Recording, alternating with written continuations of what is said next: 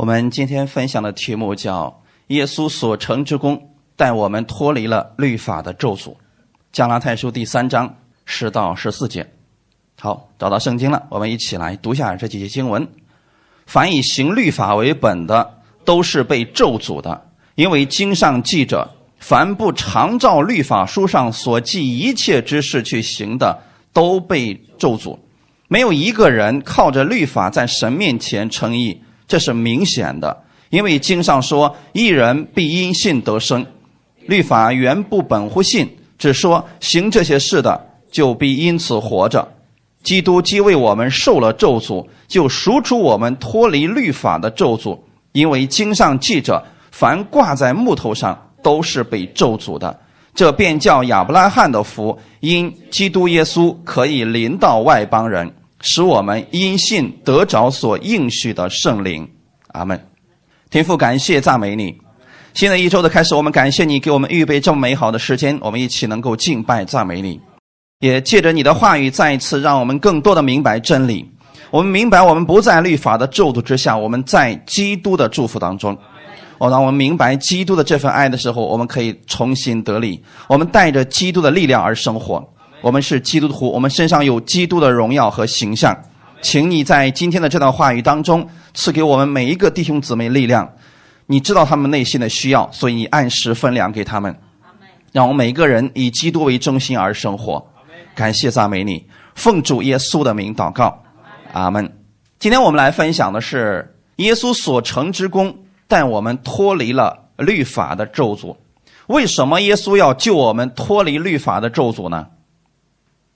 因为在律法之下，我们没有办法承受神的祝福，对吗？所以耶稣要把我们救出来。耶稣的意思是，他要将他的百姓从罪恶当中救出来。我们在罪恶当中，我们需要一个救主。那同样的，我们在生活当中失败的时候呢，我们也需要一个救主。我们在咒诅当中生活的时候呢，我们依然需要一个救主。就像。很多人说，那到底什么是咒诅呢？我给大家举一点生活当中的一些常见的事情，也许你就明白了。你知道有一些孩子一出生就带着遗传病，你知道有的家族当中一直都有一种疾病，只要这个家族里边的人到这个年年龄就要去世，都会得这种病，这是不是一种咒诅？还有一些人，无论做什么都是失败，无论他怎么折腾，他总是失败。你也可以说这是一种咒诅，弟兄姊妹，那怎么样才能让他从这里边完全的翻转呢？用世人的话来说，怎么样才能转运呢？他们靠的是运气，但弟兄姊妹，在基督耶稣里边，我们绝不会靠运气。运气这个东西是有时候有可能，有时候没有，那是捉摸不定的东西。今天我们靠的不是运气，不是感觉，而是神的应许。我们靠着耶稣在十字架上所成就的，我们百分之百可以脱离这些咒诅。就像有一些人，他们家族当中有被鬼附的，他们靠自己的方式根本没有办法脱离这些。但你只要信耶稣了，你就可以脱离这些咒诅了。哈利路亚！我们分享第一点，在基督之外的人都活在律法的咒诅之下。为什么我们要信耶稣呢？因为无论你信不信耶稣，你都在神的律法之下。无论你今天承认不承认耶稣是主，你没有办法逃脱神的这个律法。你不是说你不知道，你就不会在这里边的，会的。你说，今天人不知道耶稣，他会不会死呢？那这条律例是什么时候产生的呢？亚当和夏娃最初的时候，那很多人都不认识亚当是谁呀？为什么这个咒诅会临到他身上呢？为什么这个结局会让他在身上发生呢？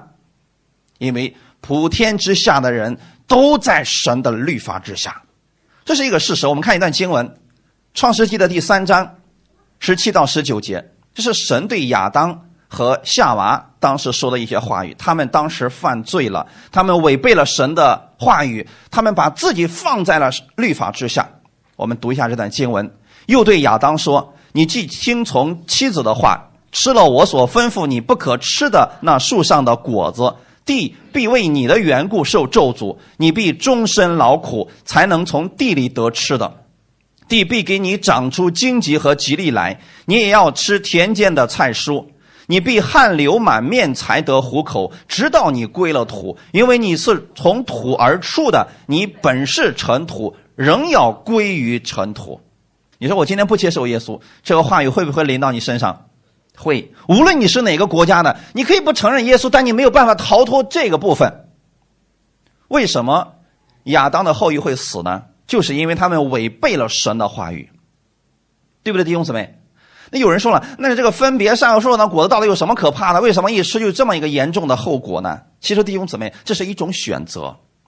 神给了亚当两个选择：第一，你可以选择让我来供应你。上帝把这一切造好的时候，有没有让亚当劳动？创造事工当中，亚当并没有付出一丁点的辛劳。神有没有说：“嗯，亚当，你看这个星球造的不太好，你去修理一下吧。啊，这个木星呃里面没有水，你去弄点水上去吧。哇，我们多久能完成这个工啊？这是很难的事情。所以神创造了这所有的一切之后，让亚当进来干什么？享受他的安息。如果你们先想到的是管理的话，那就麻烦了。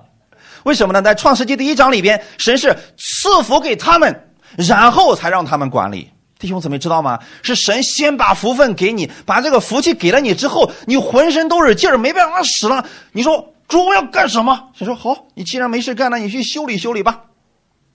就像那个园艺工人一样，弟兄姊妹知道？你看有很多人买那一盆花好几万，就那么一点小松树啊，然后呢每天拿个小剪刀跟那一点一点的剪，我们觉得那不浪费时间吗？有时候他自己剪不好的，还是专门请人过来剪。你知道那叫什么吗？那叫修剪，那是艺术品。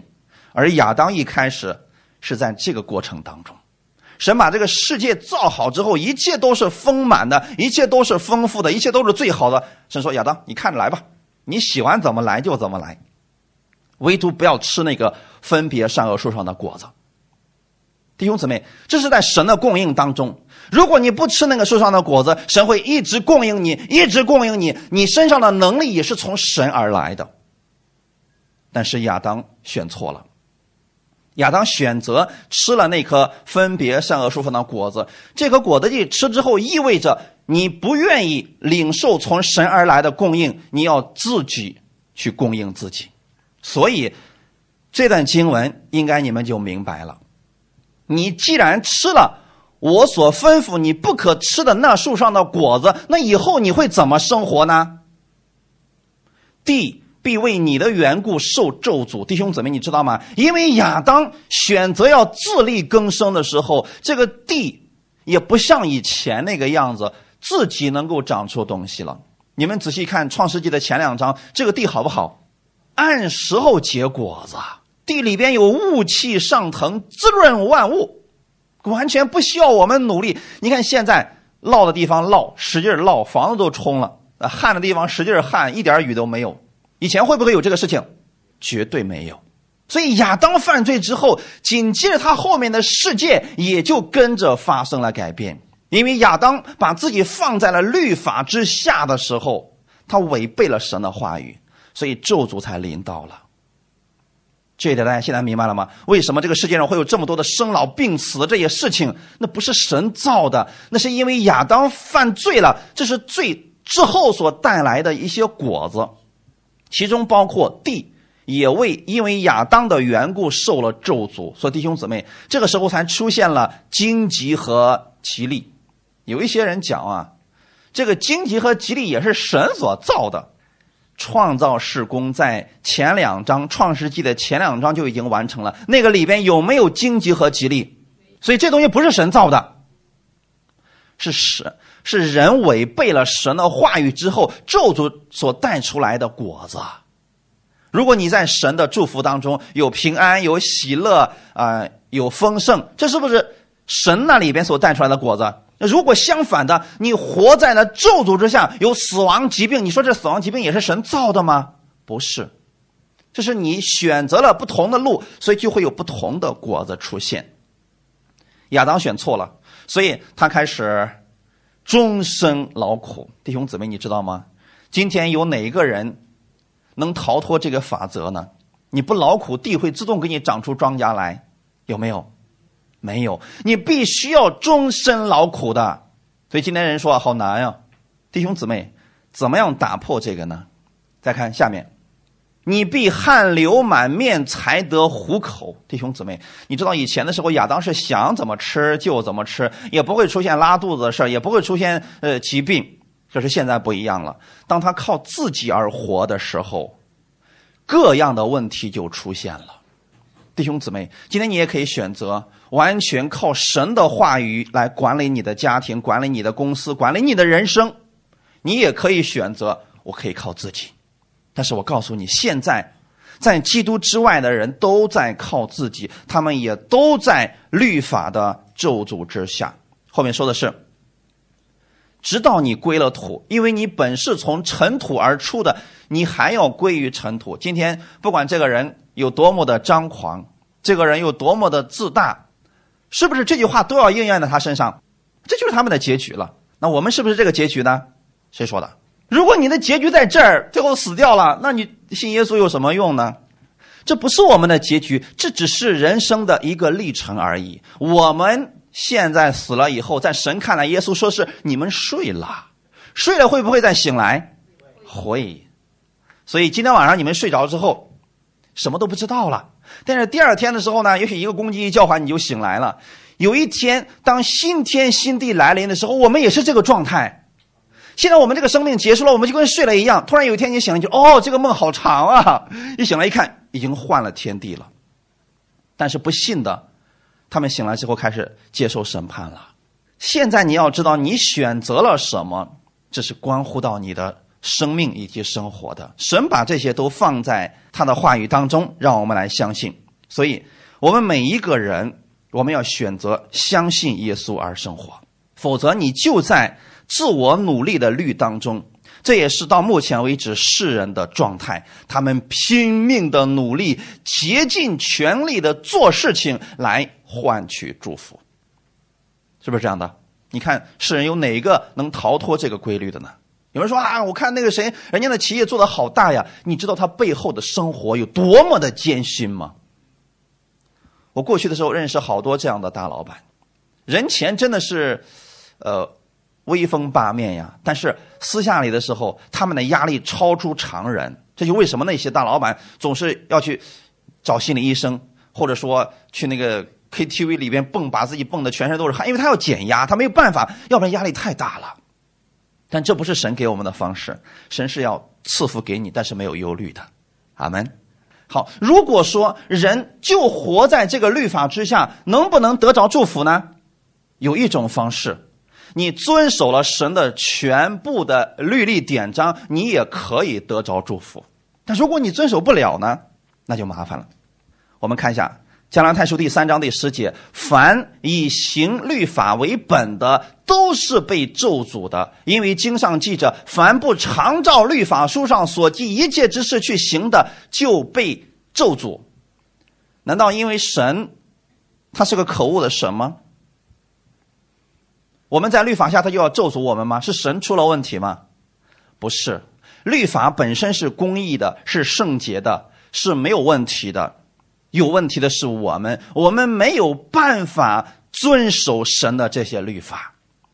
所以说，以律法为本的意思就是：今天你是靠自己而生活，还是靠神而生活？神的话语今天放在你的面前，你可以把它接受过来，放在你的心里，照着这个话语去生活。无论你身边人如何办，你要下定决心，我就照这个方式来生活。你会看到另外一个结局。但如果说你还是在靠自己，什么叫靠自己呢？遇到问题的时候，你开始拼命的想办法，怎么办？怎么办？那我们不信耶稣的时候，我们是不是这样来解决问题的呢？我们把所有能找的人全部找一遍，我们把能帮到我们的人都想一遍。最后发现还是不行，那今天你不要这样了。如果你信了耶稣了，你还这样活着，实际上你是活在律法的咒诅之下。我们看一段经文，《生命记》的二十八章二十到二十一节：耶和华因你行恶离弃他，必在你手里所办的一切事上使咒诅、扰乱、责罚临到你，直到你被毁灭，速速的灭亡。耶和华必使瘟疫贴在你身上，直到他将你从他进去得为业的地上灭绝。好，现在是摩西跟以色列百姓说的一些话语。那为什么摩西要对以色列百姓说这样的话语呢？进到迦南地那是凭着应许的呀。今天有很多人也说了，我们在恩典之下了，我们在应许之下，所以无所谓的，我们就算杀人放火都无所谓的，可以吗？看这段经文啊，如果你行恶离弃了他，今天有很多人说我们在恩典之下，反正神不再定我的罪，没错，这句话是事实。可是逗号之后，如果你非得去犯罪，非得去做这些败坏的事情，有什么后果呢？在你所办的一切事儿上，神不会祝福你。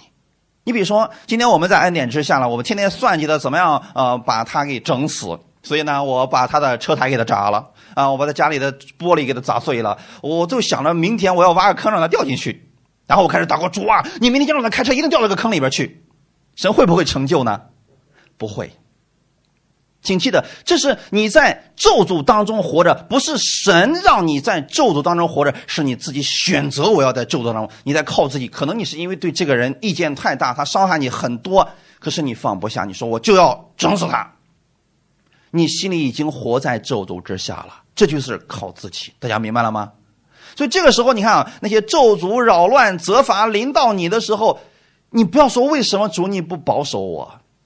那一个小偷今天信了耶稣了，他就说：“哎呀，这个主实在是太好了，神就赐福我手中所当。从今天开始，我祷告一下，那主啊，你让我进众姊妹家的时候，让他不在家，行不行？你知道这是你活在咒诅之下的一种生活，一种心态吗？你在干什么呢？你是过着一种咒诅的生活。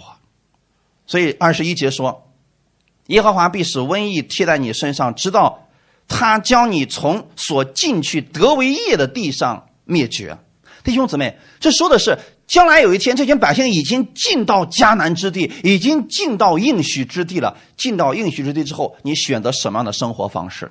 这里说的并不是他们会死不进天国，不是，是你的生活会是什么样子的？今天你们已经信耶稣了，你的生活选择哪种方式呢？或者在律法下过着那种咒诅跟世人一模一样的生活，或者？像加勒和约书亚一样的生活，那是凭着信心而生活的。这是两种方式，我们可以来选择。神在这件事情上也不强迫我们，就像一开始，神不会强迫亚当，神给你自由选择的机会。今天你接受了耶稣，神也是给你自由选择的机会。但如果你是以行律法为本的，那麻烦了，你就活在咒诅之下。这个世界上有很多人为了得到高位，所以他算计别人，最后呢一场空而已。今天有的很多人为了得着钱财，他六亲不认，不择手段，最后他是一无所得。那这就是咒诅之下的生活呀。所以耶稣也说过：“人若赚得全世界，却赔上自己的性命，有什么益处呢？你能拿什么来换你的生命呢？”那我说一个社会当中的常态，你知道这个世界上当中现在有很多年轻人，年轻的时候舍不得自己休息啊，说趁着年轻多干点吧，呵 呵然后呢从来不休息，啊，星天也不去教会，里边也没有神的话语，所以他在四十岁之前把自己的身体精力全部用在工作上，确实挣了不少钱，但是四十岁之后开始身体上开始出问题，然后开始把自己以前所挣的钱。然后又去医院里边买药来供应自己的身体，最后发现，哎，这个东西不能等价交换。你可以用你的身体换来很多钱，但是你再用这个钱买不来你的健康了，这是不是一种咒诅？也是，弟兄姊妹。所以为什么我们今天神说你六日要做工，第七日那是圣日，是神要告诉你，你的身体受不了。即便从我们这个身体上来讲，你也需要来到神的面前，借着他的话语来恢复你的身体。你千万不要说我是铁打的，我没关系啊，我一天睡三个小时、四个小时，我也可以照样干活的。是年轻的时候可以这样，但是你知道吗？你提前把你的后半生给透支了。神的意思是什么？你来到我面前，我赐福给你，我让你过一种不一样的生活。弟兄姊妹，来到这里，神把他的话语给你。你们现在是人在听到，但是你知道吗？你的身体也在恢复当中。因为神的话语是有能力的。此刻你的身体就在恢复当中了。但如果他们继续在干活，继续在干活，这会出问题的，弟兄姊妹。所以今天你选择很重要。你可以选择我依靠耶稣而生活，也可以选择我靠自己而生活。哪种选择决定了我们之后的生活会是什么样子？我再一次强调一下，律法本身没有问题，神也本身没有问题，是人犯罪得罪了神，神是公义的，他不可能对罪视而不见。所以今天神也不会强迫你，不会说今天你因为信了耶稣了，所以我把你变成机器人啊，不会这样的，弟兄姊妹。我们人今天不断的在研发机器人的目的是为了什么？俩字儿听话。我让你干什么你就干什么。甚至很多人结婚也是这样的，控制对方。我让你干什么你就干什么，我让你怎么爱我你就怎么爱我。如果真的是给你这么一个人，可能你就不喜欢了。比如说娶了个机器人，今天一按这个钮，我爱你。你明天一按那个钮，我给你做饭，好，你还喜欢吗？可能前两天还挺新鲜的，一个星期之后觉得没啥意思了。神也不要这样的弟兄姊妹，神也是造了一个有思想、有意识的一个人，但是希望这个人心甘乐意的来跟随他，而不是今天哦，因为今天是星期天，所以我没办法呀，我必须教会里边唱哈利路亚，因为我是他的儿女。啊，如果是这样的话，那就麻烦了。神不要这样的，神希望我们真的在生活当中认识到他的恩典，依靠他，看到了神的大能的时候，我们心甘乐意的来寻求他。然后我们从心里边觉得说，这个日子十分的重要，它不仅对我的身体是重要的，对我的生命也是极其重要的。所以我把这个日子分别出来，我就来寻求神。这是一种依靠神而生活的方式。哈利路亚。我们分享第二点，在基督里才是出路。刚才我们讲了啊，说如果你没有办法遵守全部的律法的话，你就活在咒诅之下；以行律法为本的，就活在咒诅之下。我再次强调，什么叫行律法为本？就是靠自己。现在你如果不知道你是靠神还是靠自己，很简单，你可以测试一下。遇到问题，特别是紧急情况的时候，你第一个想到的是依靠神祷告呢，还是想到不行，我得找谁？或者我有什么方法可以解决掉它？这个很自然就测试出来了。如果测出来答案是靠自己，也不要紧。从今天开始，能够转变我们的思维，神也是从今天开始就会愿意供应给你了。加拉太书第三章十一到十四节。没有一个人靠着律法在神面前称义，这是明显的。因为经上说：“一人必因信得生。”律法原不本乎信，只说行这些事的就必因此活着。基督既为我们受了咒诅，就赎出我们脱离律法的咒诅。因为经上记着：“凡挂在木头上，都是被咒诅的。”这便叫亚伯拉罕的福因。基督耶稣可以临到外邦人，使我们因信得着所应许的圣灵。阿门。这段经文里边有多么的重要呢？我们可以看到，没有一个人因行律法在神面前称义，这是什么意思呢？在得救方面，我们不能靠着律法来得救的，这个是明显的。无数的人曾经尝试过了，结局是什么？全是失败。简单来讲，你要。想靠着行律法得着耶稣的生命或者进天国，你一定是失败的。到目前为止，不信的人都失败了，他们的生活也失败了，他们的生命也没有得着，所以他们用尽自己的全力去拼搏，甚至有些人为了得着祝福不择手段。但是你看，这里说的很清楚，没有一个人靠着律法能在神面前称义，不是神的标准太高，是我们实在是太差劲了。律法原不本乎信，这句话你的意思是什么呢？今天我们总是讲我们要信耶稣，我们要信耶稣，我们的中心是信，对吗？你信了，神会把他的祝福给你；你信他了，你会看到神的能力；你信他了，你会看到神的荣耀。所以在新约之下，我们强调的是信；可是，在律法之下，强调的根本不是信，也不需要信心。今天想要盖一栋大楼，想要买一栋房子，怎么办？如果靠律法的话，你该怎么做？别在这儿做了，赶紧去挣钱去吧！啊，不管上什么班去吧！啊，干就完了。要不要不要不要信心？不需要信心。在律法下你要什么信心呢？拼命的干才能得到一点儿。你要是不干呢，什么都没有。这就是律法下的生活。世人是不是现在也这么讲的？他干就完了，什么都不用讲了，讲太多都没有用的。弟兄姊妹，你有没有想过，如果你选错了一个地方去干活，你能有结果吗？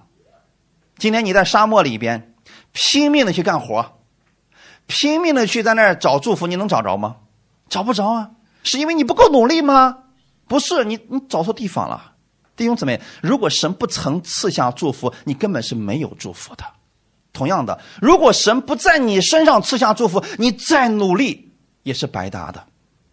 就像我刚才给一开始时候给大家讲过，说家族里面有一些遗传病，你说那些人没有努力过吗？他可能访遍了无数的名医，说我要断绝我家族里面的这个遗传病的问题。他努力了很多，为的是自己的后代能够发生改变，从此以后不再受这个疾病的困扰。他们努力过了，最后都失败了。他们不努力吗？你说他们不够拼命吗？没有找方法吗？找了，可是为什么问题还没解决呢？原因很简单，所有问题。答案都在神那里，你除非来到神面前，生命的源头在耶稣那里。你找不着耶稣的话，你根本就没有生命可言。除非耶稣今天到你面前说：“我就是生命，我就是道路。”到我这儿来，你说我不相信你，你把他离弃了，你再努力都得不着生命的。所以我要说的是，在耶稣基督里边才是唯一的出路。律法原不本乎性。所以弟兄姊妹，今天一个靠着律法、靠自己而生活的人，我们今天就不会告诉你信心的问题了，因为给他们讲信心，简直他们就无法理解信心是什么东西。你今天告诉他，你信你就病得医治了，信耶稣在十字架上所做的你就得着。他说我不相信，这个太难理解了，太抽象了。你告诉他去找医生吧，开个刀把肿瘤切了就没事了。哦，这个我理解了，我去做了。这个还需要信心吗？不需要。所以弟兄姊妹，你们活在哪个体系里边呢？是律法靠自己呢，还是在信心当中呢？如果是在信心当中，你必须要对耶稣有正确的认识，否则你信的又是什么呢？如果你把你的信心放到某个人身上，这个人跌倒了，你也跟着一块跌倒了。除非你认识了你所信的是谁。基督既为我们受了咒诅，你可以把这个“我们”换成我。基督为我已经受了咒诅了。为什么基督要把我们赎出这律法的咒诅呢？原因其实非常的简单，就像刚才我一开始问大家的问题一样，在律法里边有没有祝福呢？咦，这个一定要相信啊！律法里边是有祝福的，你们可以回去看一看《生命记》二十八章前十三节的内容，里面是不是祝福？你出也蒙福，入也蒙福。你到谁的田里面，使那个田就蒙福。你到了这家，你的团面盆都跟着一块蒙福，那是不是祝福？是祝福。所以律法当中是有祝福的。但是如果你靠自己的话，靠自己去遵行律法的话，你发现那个是个空中的大饼，那是个海市蜃楼，你怎么也摸不着它的。而你能得着的却是咒诅，因为你违背了神的律例典章。你守不了神的诫命，所以说要想得着那律法当中的祝福，只有一个方法：遵守全部的律法。阿门。遵守全部的律法。如果你遵守不了，你就处在咒诅之下。这不是神是个咒诅的神，不是，是你违背了神的话语。就像今天我们国家的法律一样，你没事干，非得要拿个刀去捅人，那你说国家法律能放过你吗？不能的，不是法律有问题，是我们人出了问题。在基督里边，我们要这样来相信：耶稣替你受了咒诅。为什么替你受咒诅？你首先承认我没有办法活出律法要求的那个生命，我没有办法靠自己遵守住全部的诫命，所以我就是在咒诅之下的一个人。可是现在我为什么又在祝福当中了呢？因为耶稣。把我所有的咒诅，他亲自担当了，阿门。他替我们担当了呀。那如果他已经替你担当了，你会临到什么祝福？好，那我现在跟你说一下这个祝福到底是怎么来的啊？你们相不相信耶稣没有违背律法？你们相不相信耶稣是无罪的？好，如果相信这个就好办了啊。格林德后书第五章二十一节。神使那无罪的替我们成为罪，好叫我们在他里面成为神的义。这个无罪的，是不是指我们耶稣？好，耶稣是是无罪的，他却替我们成为了罪，这证明了一件事情：你确实犯罪了，你确实没有办法遵守全部的律例典章，所以你确实也活在了咒诅之下。但是因着你信耶稣，耶稣说：“把你所有的咒诅给我，把你的一切给我，我替你担当，然后我把我的祝福给你。”这是一个交换。在十字架上，耶稣死是为你而死，耶稣流出宝血，使你所有的罪都被赦免了。那是一个交换，在属灵的里边，你一定要看清楚了啊！你给耶稣的是什么呢？所有的罪、死、疾病、咒诅，是不是全部给耶稣了？啊，这是我们能给耶稣的啊，弟兄姊妹，你把这个东西给人，谁都受不了。所以你那个暴脾气。不要给人，给人你受不了。你说主耶稣，我这个暴脾气给你了。耶稣说：“OK，给我了，拿过来。”然后神能把他的温柔给你，一定要相信这个啊，要不然你把你那个苦毒、抱怨，你给你身边的人，你放心，一会儿他们都离开你了。但是你把你的苦毒、抱怨要给耶稣。但是今天千万不要装着说啊，我没有这些东西，不要这样，各位弟兄姊妹们，神知道你的一切，所以你带着你原本的样式，主，我今天心里特别难受。啊！我心里面我就是怨恨那个谁谁谁。好，你把这个说出来，告诉给我们的天父，我们的天父会赐下安慰给你。这是一个交换，弟兄姊妹，我们不要以为我们跟耶稣的交换只是在十字架上，我们把我们的一切罪孽给他，然后之后我们就得靠自己了。不是，生活当中什么时候遇到问题了？你说主，把我这个问题给你，耶稣把答案给你。就怕你不愿意交出去，拿着自己的问题，然后四处找方法，四处去找人，最后发现还是失败了。你还埋怨神，主你为什么不给我成就？就说你从来都没给我过我呀，我怎么给你成就啊？神从来不强迫我们，这个点大家一定要记好了啊！你什么时候去求他、求告他，那就是你相信这个你可以解决。神主动去找人解决问题的时候，有时候问题并不太好解决。我举两个例子来讲啊，圣经当中。在毕士大池子旁边有一个瘫痪了三十八年的一个人，是耶稣主动找到这个人要去医治这个人，对不对？你发现难不难？哇！耶稣说：“先生，你要痊愈吗？”那个人巴拉巴拉巴拉说一大堆废话。但你看看他反过来来讲，那些寻找耶稣、那些为了要见着耶稣努力了很多，就为了见着耶稣，就为了要寻求耶稣的一句话的那些人，耶稣有这么费劲吗？他说：“好，那就给你成就了吧，照了你的信心给你成就了吧。哦，后面的神迹就特别的大，那是那个人一直在寻求神。他主啊，我就想寻求你，我把我的问题要给你，我把我的瘫痪要给你，我把我的瞎眼要给你。也是说，你看见了，我就把我的光明给你，你就看见了。这是属灵里边的一个交换。现在我所讲的是生活方面的，我们的生命的问题已经交换过了，你不用担心了，你已经拥有了耶稣的生命了。”那么在生活当中，你要凡事当中去依靠他。你能给神的，真的没什么可夸口的。我们给神的是什么呢？我们给耶稣的是什么？都是乱七八糟的事情啊，是不是？我们心里面有这啊，我恨这个人，我讨厌这个人，我现在心情可低落了。你告诉个耶稣，实际上你把你这些东西全部给他了，然后你要相信他是无罪的，他会把他的意给你，让你重新得力。哈利路亚。所以说啊，你今天是不活在咒诅之下的。神使那无罪的替我们成为罪，好像我们在他里面成为神的义。请记得，弟兄姊妹，什么时候你愿意在凡事上去依靠耶稣，你就会看到义的祝福，义的果子在你身上就能体现出来了。阿门。你看，有很多人，他们信主好久的时候呢，他们来到教会这边，我问他，我说有没有什么事情可以帮助你？他说没有，没有，挺好的，挺好的。实际上他已经很糟糕了，可是他不愿意讲出来。那这种情况下，我又不知道，我又不是神，所以我没有办法解决他的问题。除非他说：“任教师，我有这样一个问题，可以为我祷告吗？”我说：“可以。”那我们可以一起为他祷告。他有时候犹豫，有时候软弱，我们可以一起帮助他把这个问题，帮助他把这个问题交给神，然后让神来解决他的问题。但如果你们不讲出来，我是根本不知道的呀，弟兄姊妹。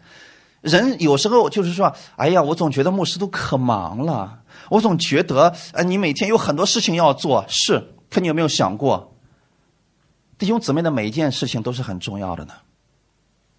阿门。我们传道人是挺忙的，可我们在忙什么呢？忙的不就是弟兄姊妹的事情吗？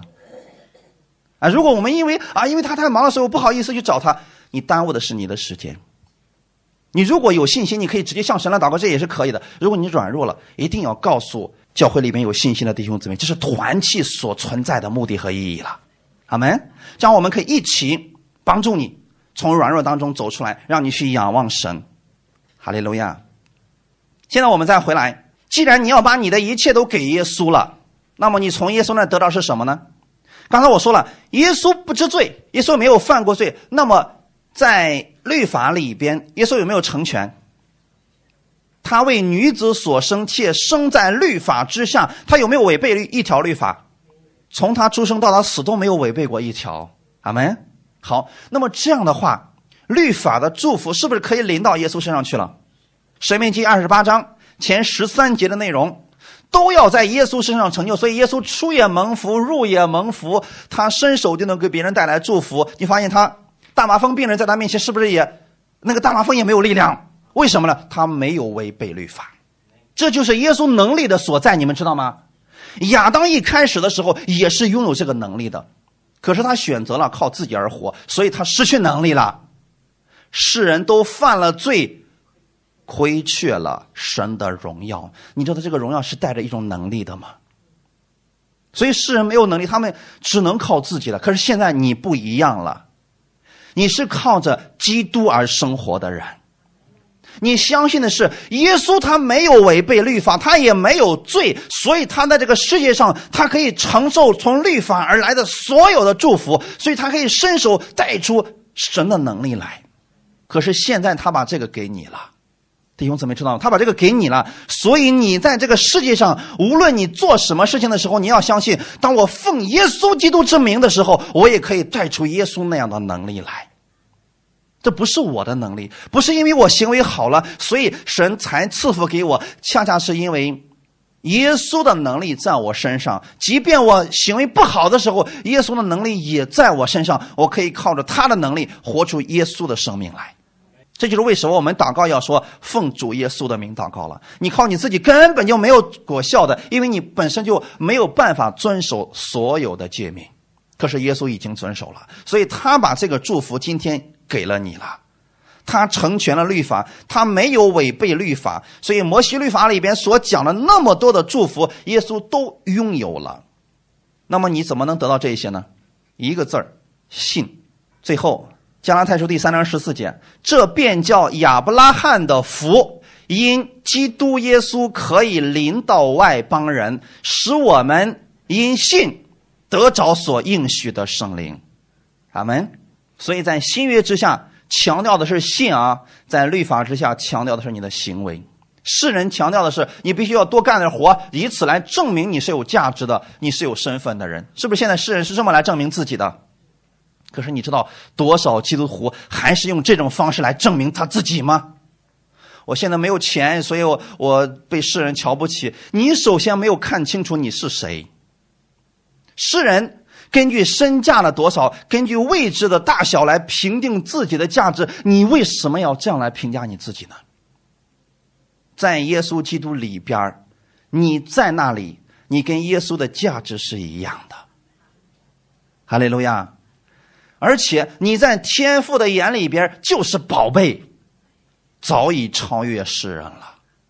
你为什么非得用这种方式来证明你自己价值呢？你的价值跟耶稣是一样的，所以你无需要去证明，透过这些来证明自己，而恰恰是当你知道耶稣的能力、价值在你身上的时候，你就可以活出耶稣那样的生命来。所以这里说。叫亚伯拉罕的福，因着耶稣基督可以临到你的身上。阿门。简单不简单？信，完全的相信，信就行了。你相信无罪的耶稣代替了你的罪，死在十字架上。你相信耶稣替你完成了律法所有的要求。你现在是领受基督的祝福而生活。你在这个世界上，你是代表基督而活着，把这个话语常常记在你的心里边。所以你出去的一言一行，代表的不再是你自己，而是耶稣。哈利路亚！你知道这个的时候，你知道吗？当你伸出手的时候，那是代表着有耶稣的能力会出来的。哈利路亚！其实神让我们得到他的恩典一点都不难，特别的容易。加拉太书第三章二十六到二十九节，我们一起来读一下。所以你们因信基督耶稣都是神的儿子，你们受洗归入基督的都是披戴基督了，并不分犹太人、希利尼人、自主的、为奴的，或男或女，因为你们在基督耶稣里都成为一了。你们既属乎基督，就是亚伯拉罕的后裔，是照着应许承受产业的了。阿门。所以这里强调的是信，所以你们因信耶稣基督都是神的儿子。想成为神的儿子容易不容易？太容易了。可是如果在律法之下呢？你想成为神的百姓有多难呀？必须先加入犹太教，必须受割礼，必须遵守呃犹太人那套宗教的制度礼仪等等。你发现还是遵守不了。可是现在在新约之下，耶稣把你带入了新约。同时也告诉你，你成为神的儿子特别的容易，信耶稣你就成为神的儿子了。那有人说了，成为神的儿子有啥意义呢？你们知道成为神的儿子代表着什么吗？你们看啊，嗯，过去呢，我们中国有很多的皇帝，那个皇帝有儿子对吗？那个儿子进皇宫的时候需要证明自己的身份吗？不需要，为什么不需要？因为下面的大臣都认识他。那个国家的那些制度、那些禁令，在这个儿子身上有没有作用呢？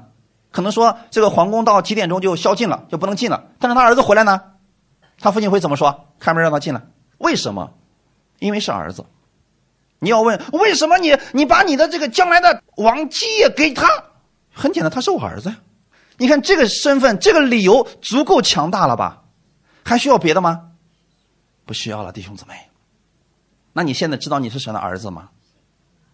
因为你是神的儿子，这一个理由足够了，所以天父可以把他所有的祝福都给你，所以你在这个地上可以使用耶稣的权柄，不要因为别人说我要努力的、努力的有好行为之后，才让我的天父悦纳我。对不起，那是大臣做的事情，大臣是论功行赏，儿子不是这样的。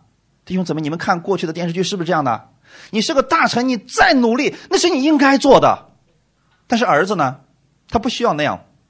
登基时候到了，他就上去了。弟兄姊妹，所以你是儿子，你是神的儿子，因为信耶稣，你就是神的儿子。所以天国里边所有的资源你可以使用的，你只记得你是神的儿子就够了。因信耶稣，你是神的儿子，所以不是靠着我们每天有了好行为，神才多看我一眼，不是的，不是的。你们受洗归入基督的，都是披戴基督了。这句话又是什么意思呢？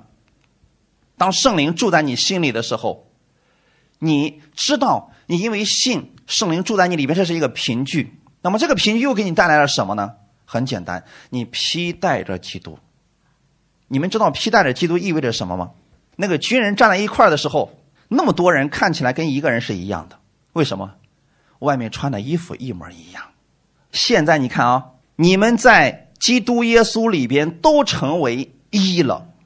为什么成为一呢？因为当你信耶稣的那一刻，圣灵就住在你的心里边你外面就披上了耶稣的衣袍。披上耶稣的衣袍意味着什么呢？你穿上了神的全副军装。那么这时候，嗯，那个敌人的火箭来临的时候，不是靠你自己努力的去抵挡他，你抵挡不了的。就比如说圣经里面提到说，当你穿上那个铠甲的时候。那个护心镜在你身上的时候，那么敌人的火箭来，就是那个射箭的时候前面有火是吧？biu 射过去之后，你不是努力的靠自己的身体去挡，有时候你不知道他背后射过来怎么办呢？你发现因为你有盔甲，所以这个盔甲就把那个火箭给它灭掉了，对不对，弟兄姊妹？类似于今天的这个防弹衣，啊，好，弟兄姊妹，透过这儿我给你们写详细来分解一下，让你知道不是你自己的努力，靠自己的努力就麻烦了。如果在战场上你没有穿防弹衣，然后呢，这个子弹过来的时候，你需要花费多大的力气能够把这个子弹挡住呢？用你的肉体能不能挡得住它？你说我信心可大了，我要挡住它，你一定会死的。但是话说回来，今天神说了，你披戴着基督。那意思是，每个人上战场之前，发一件防弹衣穿上。好，子弹过来的时候，那时候你躲不过去了。好，子弹过来的时候，你需要多大的信心才能把这个子弹挡住？多大的信心？你只需要相信防弹衣有这个能力，这个信心就够了。阿门，是不是很简单？你不说啊，子弹来了，不行，用得着这么费劲吗？所以那都是那都是外面的骗人的把戏，你知道吗？那真的子弹来临的时候，不是你努力的去，我使出你全身的劲儿要把那子弹挡住，没有用的。外面这个衣服会挡住他的。很多时候，我们我们把我们的劲儿都用在浪费的地方去了，你知道吗？根本不需要那样的。呃，我记得以前的时候，我坐那个过山车，第一次坐过山车的时候啊，那个呜下来的时候啊，我也看我身边的人，你知道吗？那些人死死的抓住前面那个保险杠，啊！现在想想是不是挺可笑的？你说当时你使尽全身的力气，死死的抓那个东西，有多大意义？毫无意义。你放手了，它也是那个样子；你抓紧了，它还是那个样子。重点不是你，是那个保险杠的力量，对吗，弟兄姊妹？可是我们很多人是身上穿着全副的军装，我们看到敌人，我们跑了。哎呀，魔鬼好可怕呀！我得跑他，离他远点儿。那就相当于说，在那个过山车上，你死死的抓着，好像你抓的紧了就不会掉下来一样，根本就不是你的力量。阿门。现在的弟兄姊妹知道什么叫披戴基督了吗？你身上穿着耶稣的一旁，魔鬼见到你跟看见耶稣是一样的。所以为什么我鼓励大家要多读圣经呢？你看在四福音书当中，魔鬼见到耶稣的时候，哪一次耶稣说：“哎呦，小样，你怎么又长高了？”不行，来来来，对对决一下啊！这地方说不定我能能败在你手下呢，有没有？每一次都是这些鬼看到耶稣的时候是跪地求饶。阿门。那我为我们为什么活成这个样子呢？因为你在靠自己。你觉得说我可以吓唬住他，你甚至不惜把这个军装给脱了要吓唬他，没有用的，弟兄姊妹。你穿上军装的时候，他看你跟耶稣是一样的。那个时候，你就要发出指令，奉主耶稣基督的魔鬼魔鬼离开，他就必须得离开，因为他看不到里边的你，弟兄姊妹，这是正是这样的，弟兄姊妹。所以现在你要知道，在耶稣基督里边，我们都合而为一了。你看你身边那一位是不是披戴着耶稣的？你身边这位是不是披戴着耶稣的？所以你们每个人身上都有耶稣的权柄和能力，就怕你遇到问题了又开始靠自己了。我刚才举的两个例子，你们要好好思考一下啊。我们很多时候做了很多的无用功，最后我们把我们自己累得不得了了。不必那样的，重点不是你，是你身上穿的，是你心里所信的。你们既属乎基督，你是不是属于基督的？那你怎么属于基督的呢？相信他的时候，你就属于基督了。阿门。你们就是亚伯拉罕的后裔了。好，你看见没有？当你相信耶稣的那一刻，你就成为了亚伯拉罕的后裔了。哎，成为亚伯拉罕的后裔有什么特权呢？是照着应许承受产业了。好，亚伯拉罕最后把自己的产业给以撒的时候，以撒费了多大的劲儿才把他给夺回来的？啊？有没有费劲儿？亚伯拉罕去世了，这产业自动归到以撒的身上，而且亚伯拉罕在自己去世之前，把其他的儿子全部打发出去，就剩这个儿子了。你也是如此的。世人靠的是争权夺利，就像以实玛利一样。以实玛利的后裔是不是也是这样靠自己去夺取的？可是最终有没有夺走呢？没有，属于你的神要给你的，任何人都夺不走的。你要相信的是，你是亚伯拉罕的后裔。所以你们无论是上班或者自己做生意，你要相信的是，今天我是亚伯拉罕的后裔，我是别人的祝福。所以今天你可以为你自己的生意祷告，也为你能看到的人为他们心里边祝福祷告。你是祝福的管道，神要赐给你的客户，赐给你的这个产业，没有人可以夺走。就算短暂的有人可能想抢走它，但是没有用的。你看以撒，他从他父亲亚伯拉罕这儿学到了这个中心的核心的这个规律啊。所以你看那个别人抢他的井的时候，他就给他了。最后你发现，越来神的祝福越大，没有人可以夺走这一切，他心里面也没有这些苦毒了，对不对，弟兄姊妹？所以你们现在是照着应许承受产业，阿门。单单相信神的应许，相信基督的一切祝福就是你的，你就可以承受产业了。那么既然是产业，那就是我们眼睛能看得见的，不是属灵的啊，弟兄姊妹。以色列百姓进入迦南之后，是不是分基业了？那些基业是不是他们眼睛能看得见的？所以今天我们信了耶稣之后啊，你不是说哦，在这个世界上我很穷，我很整天生活在病痛当中也不要紧，我反正我在天上有基业，不要这样想。神所说的基业，是这个地上你眼睛能看得见的，像亚伯拉罕一样。圣经当中，神对亚伯拉罕的产业说的非常的清楚：金银驴仆婢很多。你难道说这些都是属灵的祝福吗？不是的，属世的祝福。当然了，也有属灵的祝福。阿门。所以这两方面神都要给你的。那么在生活当中。你怎么样能得到这些祝福呢？属灵的祝福你已经得着了，你借着相信耶稣，这些属灵祝福你已经得着了。那么属世的这些怎么能够看见呢？怎么样能够把这个属灵的祝福转化成我们眼睛能够看得到的祝福呢？很简单，凡事去依靠神的话语而生活。哈利路亚！不要再回到律法之下，那样太苦太累了。我们看一段经文，《加拉太书》第五章一到五节。基督释放了我们，叫我们得以自由，所以要站立得稳，不要再被奴仆的恶辖制。我保罗告诉你们：若受割礼，基督就与你们无异了。我再指着凡受割礼的人，确实的说，他是欠着行全律法的债。你们这要靠律法称义的，是与基督隔绝，从恩典中坠落了。我们靠着圣灵，凭着信心等候所盼望的义。那现在。这里边其实提到的是，如果你要靠自己去获取祝福或者换取祝福的话，你就是从基督隔绝了，与基督隔绝了。这里不是说你不得救了啊！再次强调一下，生活当中你也可以去依靠自己而生活，你也可以选择依靠耶稣而生活。怎么样才能依靠耶稣呢？神的话语怎么说，你就怎么样相信，你就怎么样去做。无论别人怎么做，你就如此相信就够了。阿门。那如果说，遇到事情，我们还是靠自己啊，投机取巧啊，或者说小聪明啊什么的，从恩典当中坠落了。坠落不是坠到地狱里边去了，其实是坠到律法之下去了。我们一不小心就会靠自己而生活了。那么很多时候失败必然的，哎，不要埋怨。出现问题了，我们再回到耶稣那就好了啊。我们靠着圣灵，凭着信心，你会发现律法之下不需要信心。但是在恩典之下生活，你是需要靠信心的。信到底是什么东西呢？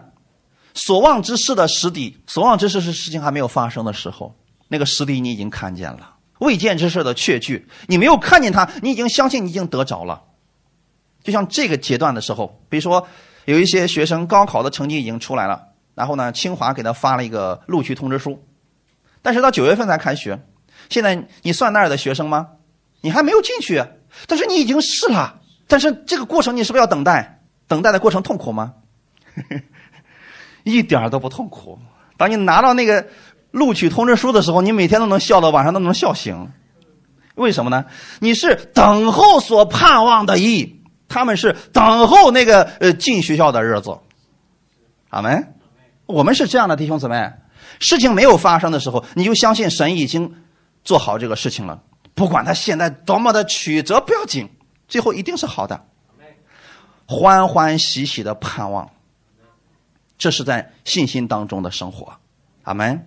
所以弟兄姊妹，让我们的心里边充满神的应许，不要带着咒诅的意念。看一段经文，《路加福音》第六章二十七到二十八节。只是我告诉你们，这听到的人，你们的仇敌要爱他，恨你们的要待他好。咒诅你们的要为他祝福，凌辱你们的要为他祷告，难不？靠我们自己没一个愿意做的。但是为什么神要让我们这么做呢？这就是把你所领受的活到生活当中。神不希望你的心里边充满着咒诅的意念。你看这里边啊，你的仇敌，如果仇敌在你心里边，你说我爱不了他，说明了什么事情？仇恨已经在你心里边了。恨你们的要待他好。那这个人天天辱骂你、恨你，你还要待他好。如果你说我待不了他好，证明恨已经在你心里面了。